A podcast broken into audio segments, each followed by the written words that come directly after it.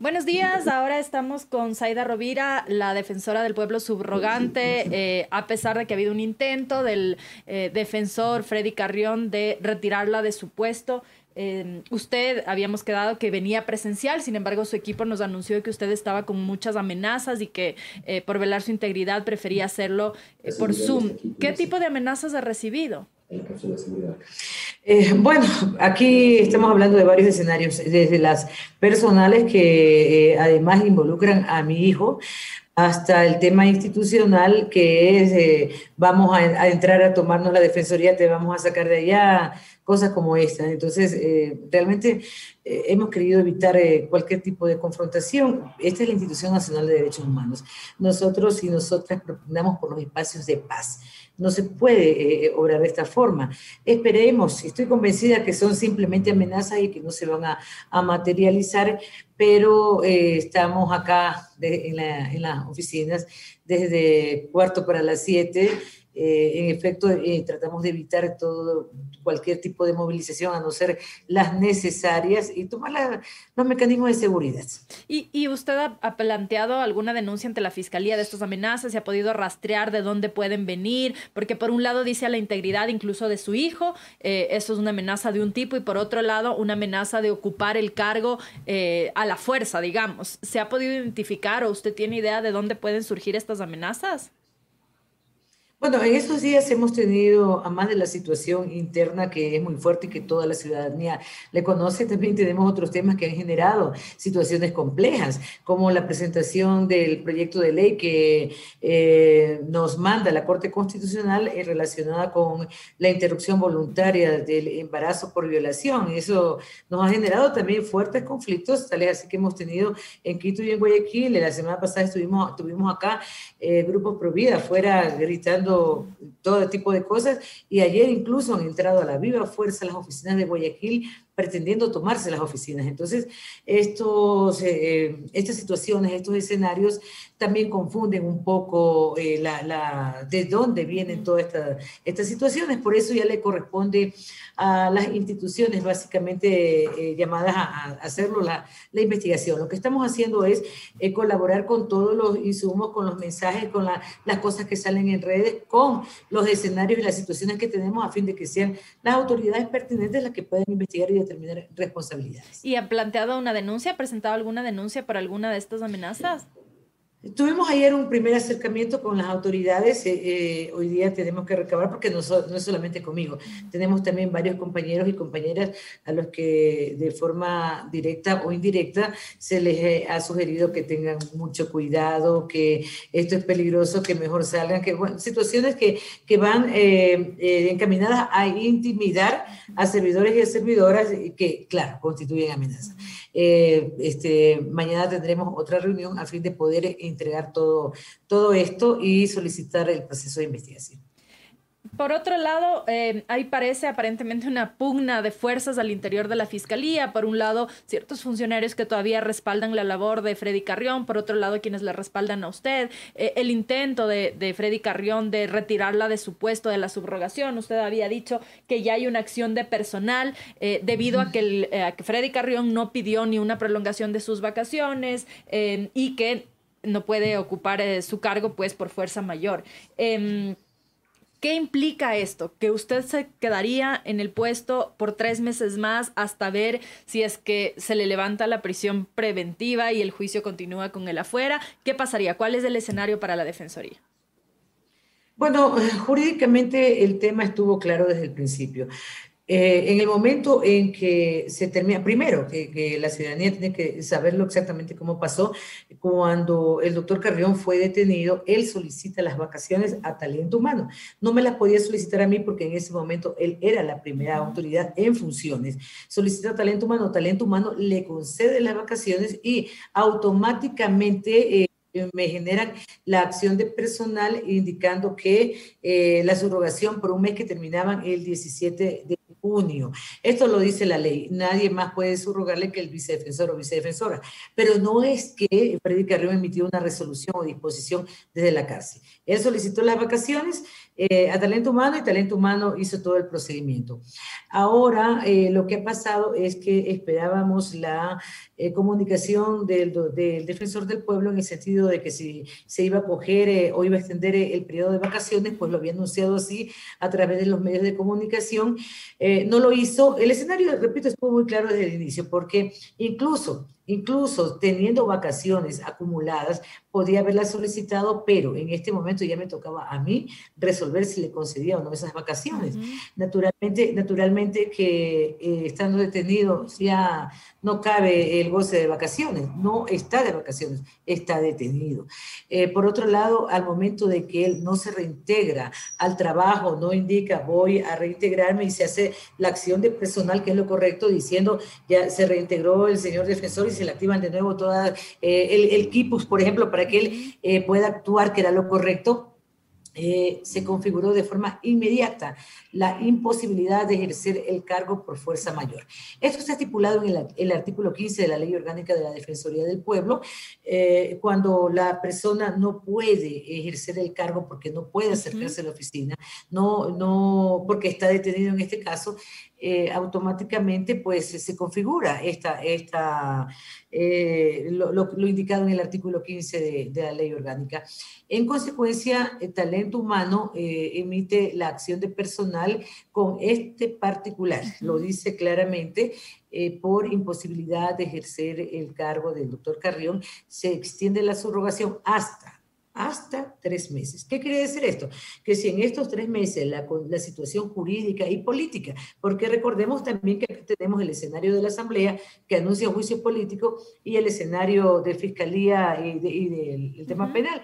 Entonces, si en estos tres meses la situación varía, el doctor Carrión eh, regresa a la Defensoría antes de los tres meses, entonces mi subrogación se termina en ese momento. Si pasa los tres meses, eh, ya se configuraría la ausencia eh, total del puesto de trabajo del doctor Carrión y le tocaría actuar a el Consejo de Participación Ciudadana. En ningún caso, en ningún caso después de los tres meses de, eh, cumplir esta ausencia temporal, en ningún caso podría quedarme yo para completar el periodo. Eso, eh, eh, eso no va a pasar. Eso le toca al Consejo de Participación Ciudadana nombrar a una persona para que se encargue hasta que se convoque el concurso y se nombre el titular o a la titular. Mm. Y mientras el concurso se organiza, ¿quién quedaría a cargo de la Defensoría? ¿Seguiría usted subrogándolo? No. ¿Quién, ¿Quién, quedaría? No, ya no, ya, ya no cabe la subrogación. La subrogación es una figura legal que opera en el momento que una persona es titular, pero no, puede, no, no, está ejerciendo por vacaciones, por eh, eh, ausencia temporal, como en este caso, ahí es subrogación. Cuando eh, ya se declara la ausencia total, permanente, y pierde el cargo, la persona que va a, a estar es en cargo, ya no es subrogación. Le corresponde al Consejo de Participación Ciudadana, conforme lo dice la propia ley orgánica de la Defensoría del Pueblo designar eh, el encargo. a un encargado, ah, que este, no dice a quién ni dice de dónde. Ya esta figura ya la vivimos eh, ah, en, el periodo anterior. Recordemos que el Consejo de Participación Transitorio destituyó al doctor Ramiro Rivadeneira como defensor del pueblo y encargó a, la doctora Gina Benavides hasta que se realizó el concurso. Estaríamos en una situación similar. Le corresponde al Consejo de Participación eh, de designar a la persona. Entonces, esto para tranquilidad de aquellos y aquellas que ah, eh, ya lanzan voces de que es una pugna por el cargo, no es ninguna pugna por el cargo. La ley es clarísima. Lo que tenemos que hacer es fortalecer la institución en este tiempo a fin de poder continuar sirviendo a la ciudadanía. Eh, por otro lado, usted dice, eh, bien menciona que por un lado hay este proceso legal en contra del Contralor en la Fiscalía, aparte hay un proceso de juicio político en la Asamblea Nacional. Em, del defensor. Del defensor, perdón. entre el Contralor y el defensor ya me hago bolas. Pues estamos hablando del defensor. En el caso, Todo el país. Sí, en el caso del defensor que tiene un proceso en la Fiscalía, otro un proceso de juicio político. ¿Qué significa eso para la legitimidad? Porque usted dice, si es que él regresa, eventualmente no sabemos qué puede pasar, y si es que eventualmente en un escenario él podría regresar, ¿qué pasaría con la legitimidad de un defensor del pueblo acusado de violencia eh, sexual que recupere el cargo que implica defender derechos? Claro, es que este es el gran problema de fondo. Eh, en ningún momento yo he entrado a opinar eh, sobre el proceso penal, porque me dicen, ¿y la presunción de inocencia? Bueno, no estamos atacando la presunción de inocencia jamás. Es más, he pedido que eh, sea un juicio justo con el respeto a las reglas del debido proceso, pero estamos hablando del escenario jurídico y del ético moral, que implica la magistratura ética. Eh, la probidad notoria de la primera autoridad de, la Institución Nacional de Derechos Humanos. Eso ya se perdió, independientemente de que se ratifique el estado de inocencia por el, el caso o el cargo del que se le acusa.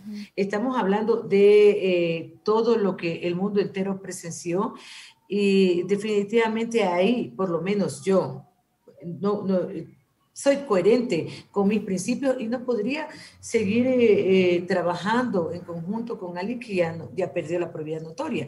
Es más, eh, debemos recordar que el poder de la Defensoría del Pueblo radica justamente en esta magistratura ética, que como institución nosotros no tenemos un poder coercitivo para sancionar o, u obligar a las instituciones, que exhortamos, que hacemos llamados a, a las autoridades. ¿Cómo lo podemos hacer? con qué calidad, quién nos va a cumplir, eh, quién va a, acatar una resolución de la Defensoría del Pueblo cuando ya se ha perdido la, la magistratura ética. Entonces, definitivamente, no, por lo menos yo, yo, para mi opinión, no. Y yo no lo haría, no seguiría acá.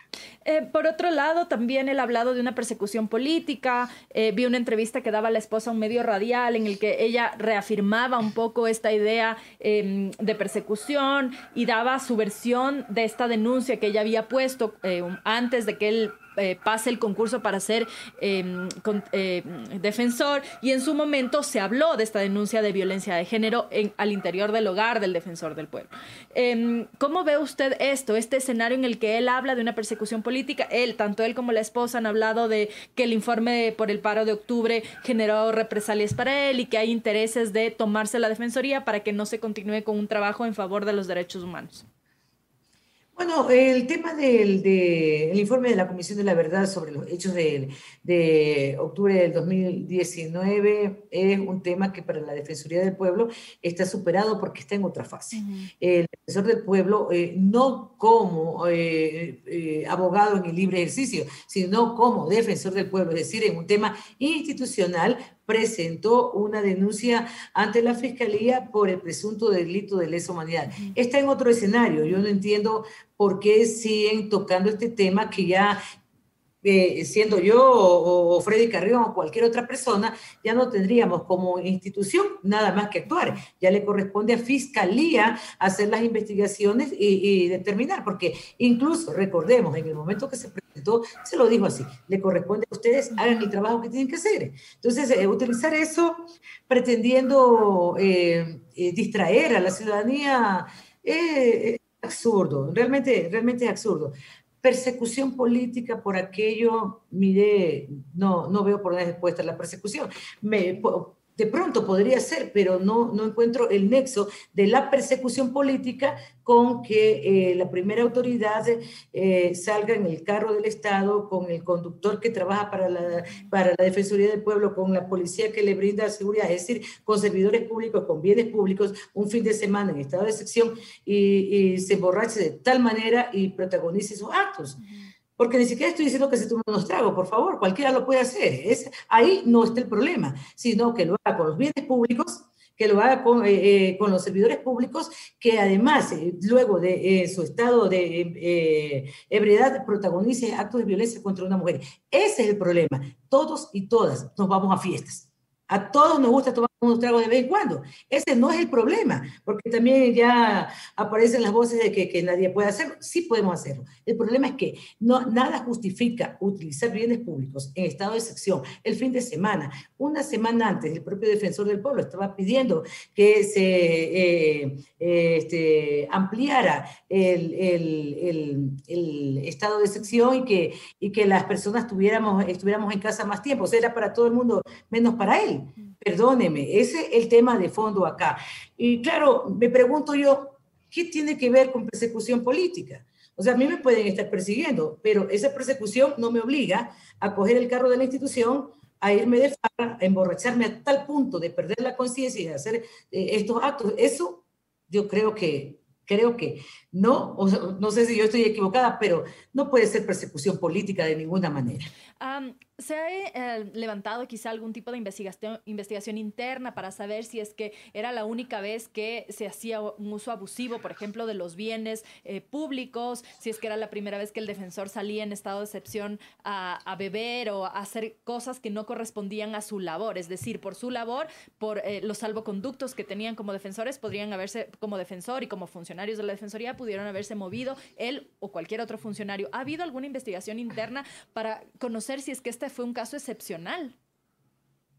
Bueno, este es un tema sumamente complejo porque, como usted bien lo acaba de decir, tenemos las órdenes de movilización que dan fe de la trayectoria de los vehículos, pero no de las actuaciones de los servidores. En territorios, por ejemplo, yo me muevo mucho en territorios y tenemos eh, largos eh, recorridos eh, que hasta en la madrugada y, es muy complejo ya este tema. La semana pasada mismo, en dos semanas, recorrimos 10 provincias y la mayoría las hicimos por vía terrestre. Entonces, claro, ah, claro en esto lo que le dice tanto la, la, la bitácora, el GPS o la, la, la orden de movilización es de dónde a qué lugar, pero básicamente ya la actuación de la persona ya no. Eh, eso ya no, no, se puede identificar. Sin embargo, bueno, ya esto también le corresponde a, a, los órganos de control. La Asamblea ha pedido información.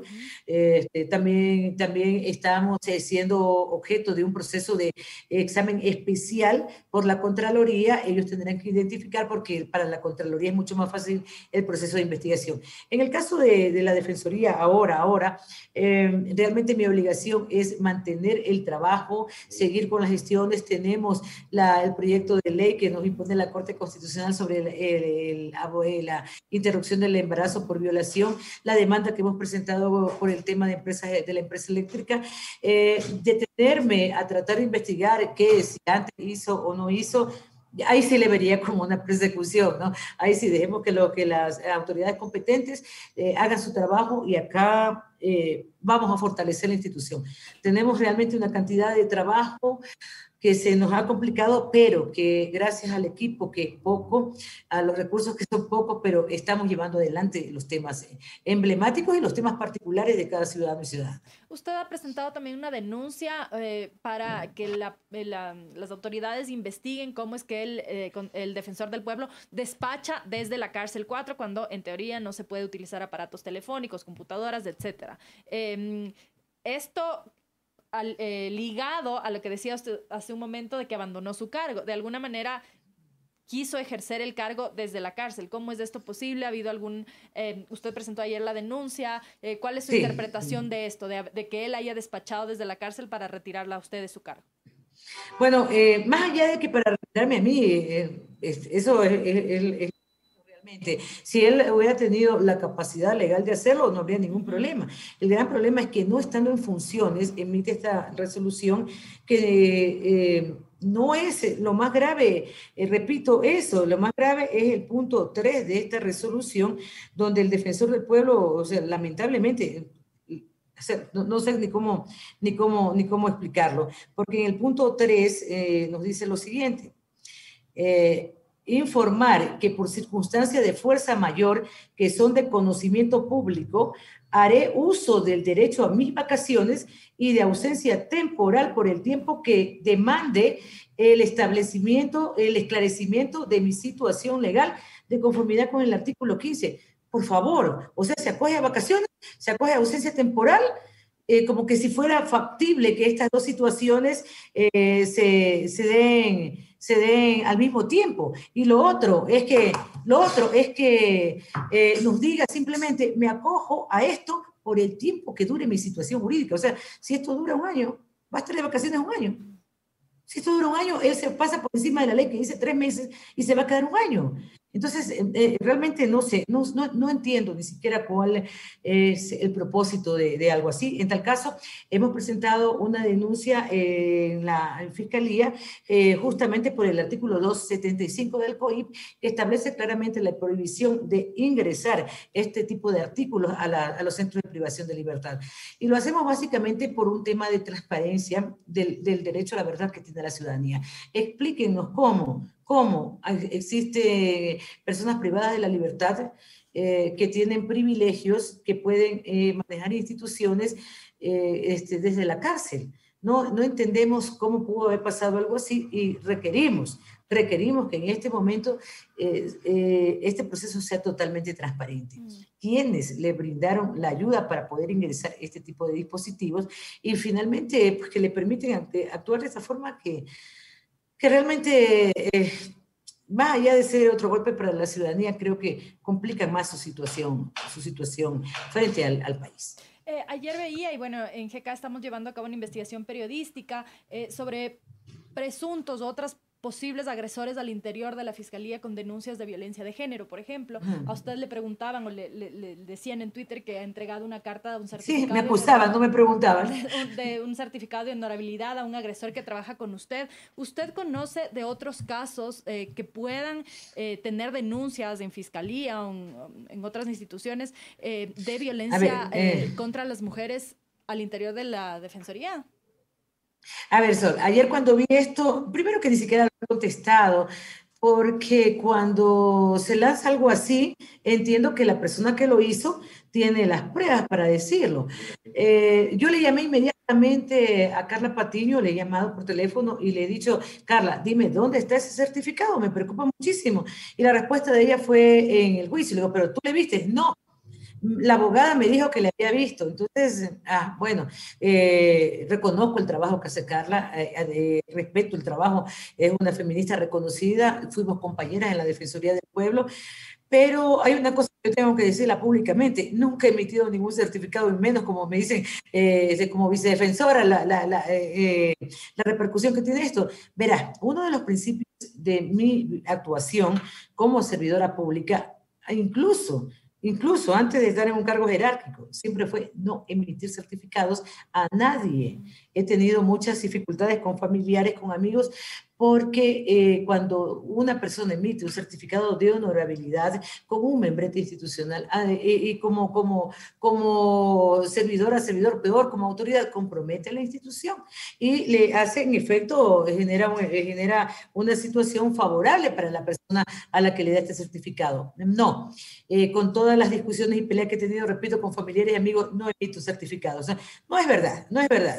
Eh, me, sí me, me, me afecta un poco que personas serias, muy serias, primero no verifiquen algo y lo lancen de esa forma. Eh, no sé qué hay detrás, pero en tal caso, yo tengo un trabajo muy fuerte acá. Lo otro que sí le he dicho a Carla ayer y que incluso me ha mandado una carta es que si tiene estos casos, eh, eh, me pregunte. Yo tengo un mes tengo un mes, no me puede decir, tú eres culpable de la agresión. Mire, como yo siempre le digo a la gente que trabaja conmigo, a los ciudadanos, cuando vienen y me acusan de cosas de, o sea, me dicen bruja toditos los días, te lo puedo garantizar.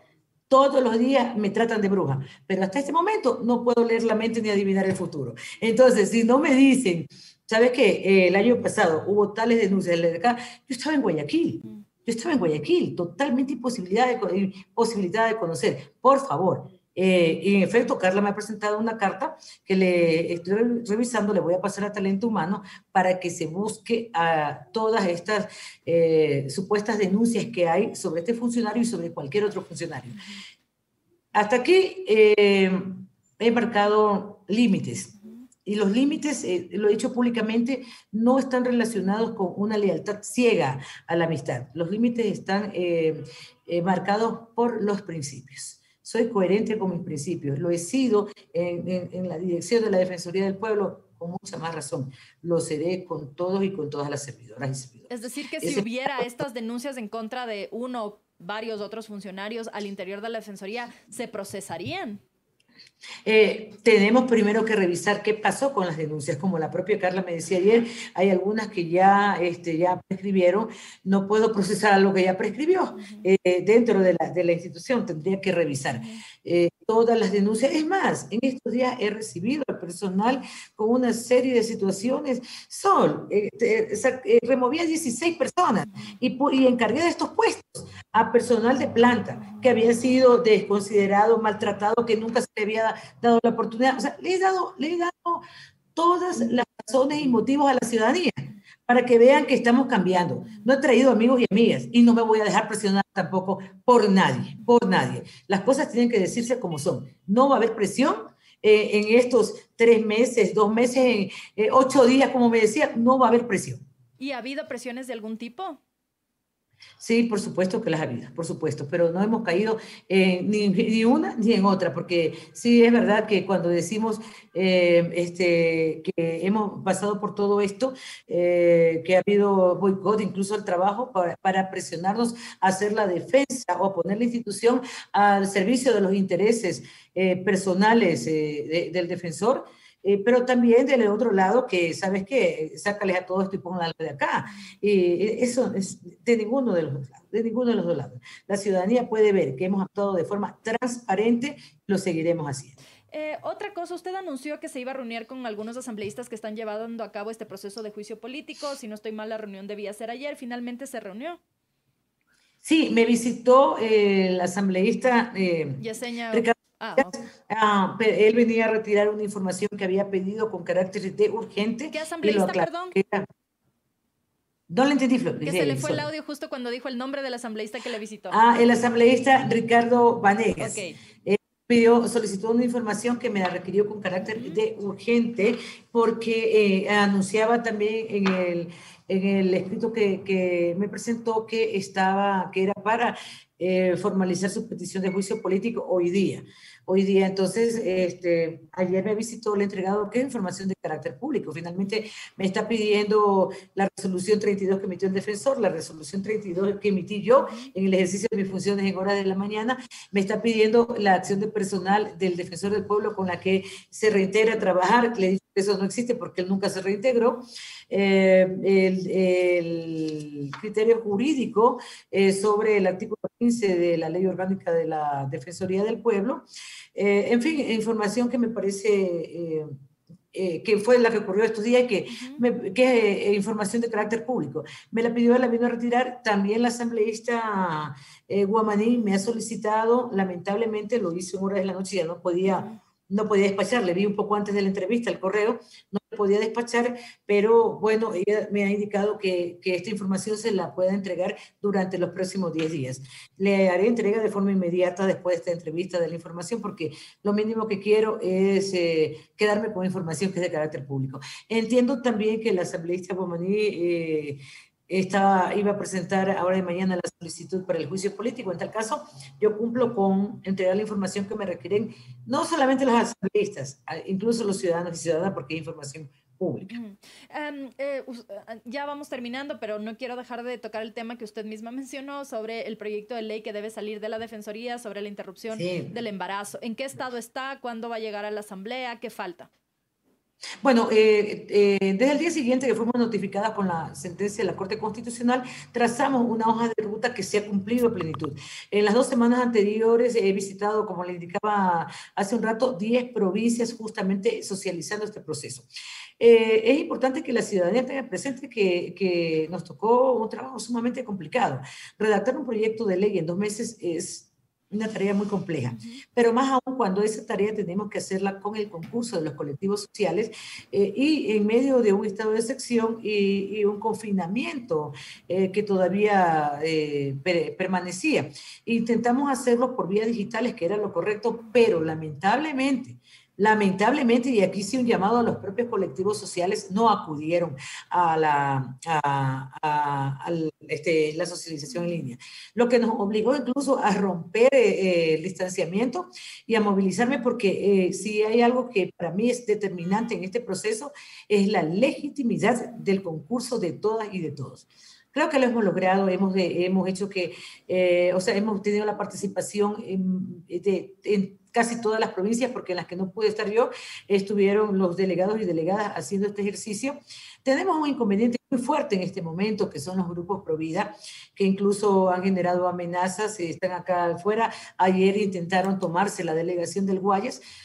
Pero es algo que, eh, que, incluso con ellos lo hemos debatido, le hemos abierto las puertas, le hemos recibido en los procesos de socialización, pero creo que es importante que todas y todos entendamos que este debate ya está superado.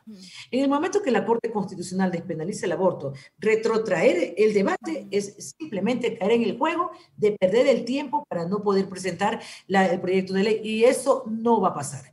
Este es, eh, es un tema de fundamental importancia para las víctimas para las víctimas. Y yo siempre lo digo, para mí no es una imposición de la Corte Constitucional, es un reconocimiento al acompañamiento que hemos hecho durante tantos años a, a, los colectivos y a las víctimas. Vamos a presentar el proyecto de ley el 28 de junio, que es la fecha que nos ha dado la Corte Constitucional. Eh, pido también el apoyo de los colectivos feministas porque entiendo se está generando toda una línea en el sentido de que no nos dejen entrar a la Corte, a la Asamblea Nacional a presentar el proyecto y es importante que esto lo hagamos con toda la ciudadanía. Hemos cumplido, el proyecto ya está redactado, es más, estoy a la espera porque a las 3 de la tarde me van a pasar el borrador final y y, bueno, ya aquí nos toca contar los días para, para presentar este proyecto que, repito, es eh, para mí y para muchas niñas, mujeres y para las personas con capacidades de estar en nuestro país es un momento histórico. es un momento realmente histórico. ¿Y tienen ya un plazo de entrega? Se dice que hoy le entregan el último borrador. Eh, me imagino que se incorporará o se corregirá lo último ya que haga falta. ¿Se han planteado una fecha límite, eh, más allá de la fecha que estipuló la Corte Constitucional? ¿Ustedes tienen una fecha posible para ir a la Asamblea Nacional? Eh, la fecha es el 28, el 28 le entregamos. Hoy día yo tengo el último borrador y ya me toca hacer la, las observaciones ya propias de, del equipo eh, este, de, de, dirección y, y, bueno, ya, ya esas son las observaciones propias, ya, no tiene que regresar al, al, mecanismo de género que es el que ha estado eh, al, al, frente de la redacción del, del proyecto pero ya eh, completamos toda la ruta. Es importante que la ciudadanía sepa que más allá de la socialización y más allá de las sociales que tuvimos para debatir el tema, hemos contado con la participación de expertos y expertas internacionales y nacionales que nos han permitido también un soporte. Hemos tenido mesas sociales y mesas técnicas. Hemos querido que este proyecto de ley cuente con los insumos eh, de las vivencias de la sociedad civil, eh, de los colectivos y de las víctimas, pero también con la experticia de los técnicos y profesionales que nos permitan que la ley sea sumamente técnica, pero que tenga también el, eh, la parte humana. No, que, no, no hemos dejado que esta ley o sea sumamente técnica o sea totalmente humana y carezca de lo, del otro elemento. Esta conjugación nos permite hablar de un proyecto de ley realmente integral que tiene como centro eh, o como bien jurídico protegido las víctimas de, de violación que eh, eh, requieren acceder al proceso o al, al aborto justamente por, por haber sido violadas. El 28 de junio entonces esto se entregaría. El 28 de junio estaremos haciéndole conocer a todos los medios de comunicación a fin de que hagan seguimiento y acompañamiento a este momento emblemático e histórico de nuestro país. Para las mujeres, adolescentes, niñas, personas con capacidad de estar, pero sobre todo para las víctimas. Ha llegado el momento de la reparación. Eh, con esto termino. Eh, estos em, procesos en contra de autoridades, de entidades tan importantes para el país, hace un rato me confundía yo con la Contraloría, el Defensor del Pueblo, em, deslegitiman también en algo el trabajo que hacen esas instituciones. que, en estos meses que usted, que usted va a estar al frente, en principio serían tres meses si es que las cosas no cambian, eh, ¿cuál sería el trabajo para un poco recuperar la credibilidad y poder separarse la Defensoría del Pueblo del rol del defensor? Bueno, es, es, es, sumamente importante que la ciudadanía tenga presente que una cosa es la responsabilidad personal de la autoridad o del servidor o la servidora y otra es el trabajo institucional. Ah, eh, frente a la situación que vivimos ahora con estas dos autoridades tan cuestionadas, hemos tenido la oportunidad de realizar este ejercicio. No es fácil, No es nada fácil, indiscutiblemente que golpea la institucionalidad, pero lo que queremos justamente es proteger la institucionalidad pública porque finalmente haciéndolo se protege y se garantizan los derechos ciudadanos estos eh, dos, un mes, tres meses, lo que, lo, que sería lo máximo eh, que, que, podamos eh, mantener esta subrogación, van encaminados justamente a separar. Teníamos un proyecto, el proyecto no se puede destruir, tenemos que continuar con el proyecto porque el proyecto es el institucional. De ahí los errores cometidos son los personales. El proyecto tenemos que salvarlo, mantenerlo y llevarlo adelante como estamos haciendo con el equipo que tenemos y vamos a ver qué pasa porque realmente ya nos estamos quedando sin presupuesto, sin personal, porque es, complejo cuando tenemos que, que, que rotar, porque ahorita nos toca fortalecer nos toca fortalecer con lo que tenemos. Vamos a ver qué pasa. También tengo eh, reuniones con varias autoridades. Entre tantas, estoy pidiendo eh, un, acercamiento con el ministro de Finanzas porque realmente la situación es sumamente compleja para la Defensoría del Pueblo en este momento. Y claro, cuando nos vemos en esta situación también, eh, no solamente la ciudadanía, sino que las otras instituciones también nos empiezan a cuestionar.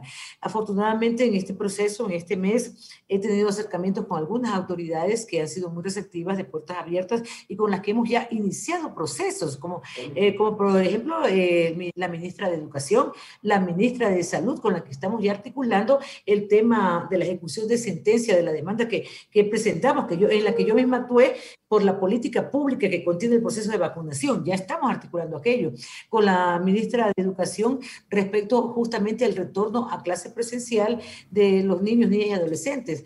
Y como les decía hace un rato, eh, estamos también estudiando con algunos eh, o articulando con algunos asambleístas. Un punto importantísimo, con la ministra de Telecomunicaciones. Hemos tenido eh, una reunión muy importante con su equipo de trabajo y ya estamos eh, articulando una mesa que permita la, la tutela de los derechos de las personas usuarias de estos servicios de telecomunicación que hasta este momento han sido tan cuestionados en el país.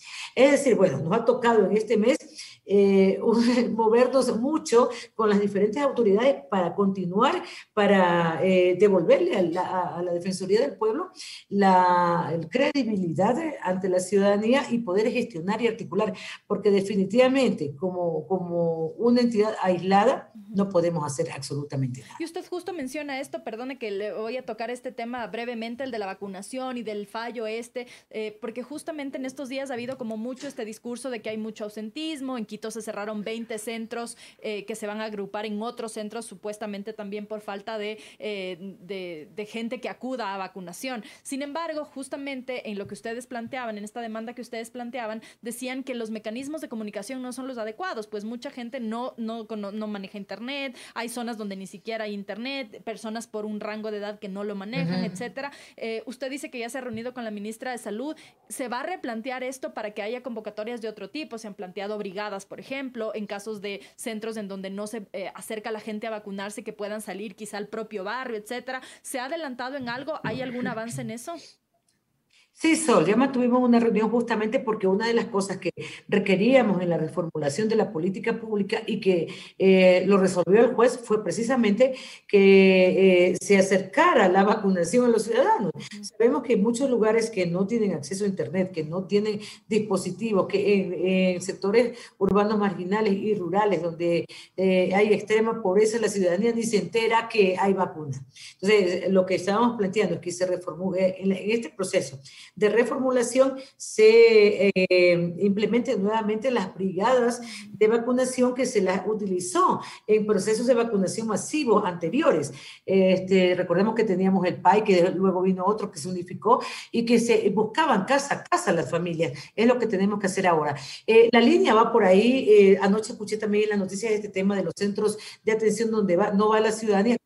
Eh, no va la ciudadanía porque muchas veces no tiene conocimiento o porque están aislados eh, de, la, de, la, población que requiere la vacunación. Entonces, si le, si le ponemos eh, este, en el centro de la ciudad y estamos eh, requiriendo que vengan de un cantón, va a ser imposible. Tenemos que acercarle los procesos de vacunación. Eso le vamos a conversar hoy día porque, repito, ese, este tema lo vimos anoche en la noticia y queremos saber cómo se va a articular esto. Eh, no creo, personalmente no creo. Voy a, voy a escuchar cuáles son los planteamientos y los argumentos del ministerio, pero no creo que eh, ampliando la capacidad de los centros grandes, logremos que la gente eh, de los sectores rurales venga a vacunarse. No va a ser así, más bien eh, fortaleciendo estos centros ahí, ahí, o las brigadas de vacunación, es que se va a llegar a, a vacunar a todos y a todas las personas ni siquiera, a ver, tenemos este problema de, de, la energía eléctrica, que le cortan a todo el mundo la luz por falta de pago, estas planillas excesivas. Imagínense eh, las personas que, que, viven en extrema pobreza, que viven en sectores rurales, con la luz cortada, o sea, no tienen acceso a Internet, y está bien, ya les vamos a mandar eh, eh, por las radios, no tienen ni siquiera cómo comunicar, cómo, cómo escuchar un programa de radio. o sea, ninguno de los mecanismos que nos han planteado que son los adecuados para permitir que las personas salgan a vacunarse a centros grandes ubicados en, los centros de las ciudades. Eh, una experiencia que tuvimos en, Guayaquil, donde había un centro de vacunación en, en el campus de la Escuela Politécnica, que está totalmente alejado de la, de la población y, de, la, y de, la, de los sectores rurales.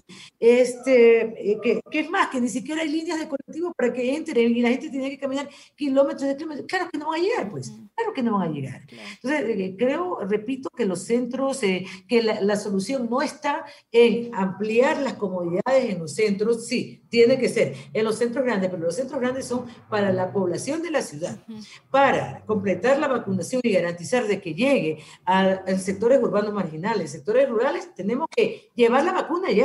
No esperemos que ellos vengan porque no nos va a pasar. No va a pasar. Pero esa conversación ya se tuvo con la ministra de Salud, es decir, ya ella dijo, sí, tenemos un plan, se presentó ese plan o lo están trabajando, ¿en qué estado está?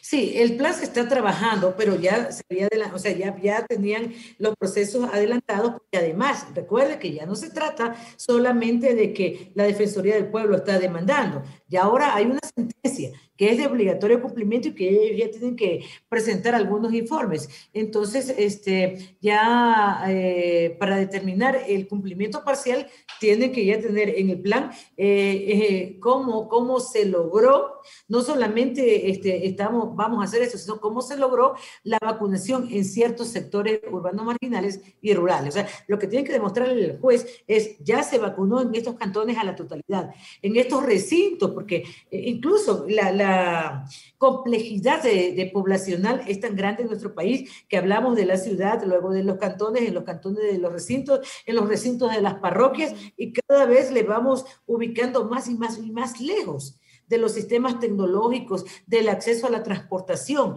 Y, son a esos sectores a los que tenemos que llegar con la vacuna. perfecto, le agradezco mucho. Se me quedan algunos temas por fuera. Espero que podamos volver a, a conversar en las próximas semanas, pero le agradezco por haberse tomado el tiempo de estar aquí. Muchísimas gracias, Sol. Espero que la próxima semana las cosas estén más tranquilas y pueda acompañarle ya eh, en el estudio. Muchas gracias. Que así sea. Muchísimas gracias, Saida. A toda la ciudadanía. Gracias. Esta fue la conversación con Saida Rovira, defensora del pueblo subrogante. Nos volvemos a ver mañana, ocho y media de la mañana. Así que muchas gracias por acompañarnos. Síganos en todas nuestras redes y en gk.city para estar al día sobre la mirada política con un ojo crítico. Buenos días.